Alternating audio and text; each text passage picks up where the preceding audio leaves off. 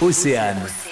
On n'arrête pas le progrès. Bonjour Julien. Bonjour. Alors, expliquez-nous un petit peu, euh, vous étiez peintre Oui, j'étais dans le, dans le bâtiment auparavant. Je faisais tout ce qui était métier d'aménagement et de finition, donc euh, de la peinture, du sol au plafond, du parquet, tout ce qui est euh, placo. euh, voilà un petit peu mon, mon, mon- mon parcours. et puis là, vous êtes maintenant pilote de drone. Expliquez-nous. Maintenant, j'ai une activité euh, qui est une entreprise de nettoyage. Elle est basée essentiellement sur le nettoyage de toiture et de façade, euh, aussi bien pour le particulier que le professionnel, avec l'aide d'un drone spécial bâtiment qui est conçu pour le démoussage ou le nettoyage haute pression. Et donc, euh, bah, je, je travaille sur euh, la Bretagne ou sur le secteur de Rennes, Dinan, Saint-Malo. Le drone, lui, est un outil de travail, donc qui permet d'atteindre des sommets. On n'est pas obligé d'avoir une nacelle ou un échafaudage sur une devanture de magasin pendant, pendant des jours. Sur le drone, on va avoir un flexible qui va être d'une peu près 70 mètres de longueur et il va être relié, ce tuyau-là, à une pompe qui, elle, reste en bas au sol.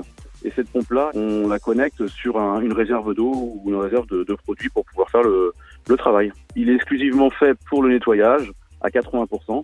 Et on va dire qu'il y a une autre option qui va être euh, de la désinsectisation, euh, par exemple les nids de frelons, les chenilles processionnaires. Vous intervenez aussi pour contrôler, par exemple, l'état des bâtiments, comme les églises. Alors ça, je peux le faire avec, euh, mais avec un petit drone. Euh, il est très facile à, à transporter, très facile à mettre en place. Et les caméras, elles sont euh, d'une très bonne qualité dessus, ce qui permet de voir où il y a des anomalies telles que des ardoises cassées ou euh, un éventuel souci sur la, sur la toiture ou le bâtiment. Les nuances de pour avoir tous les détails sur les interventions réalisées par Julien.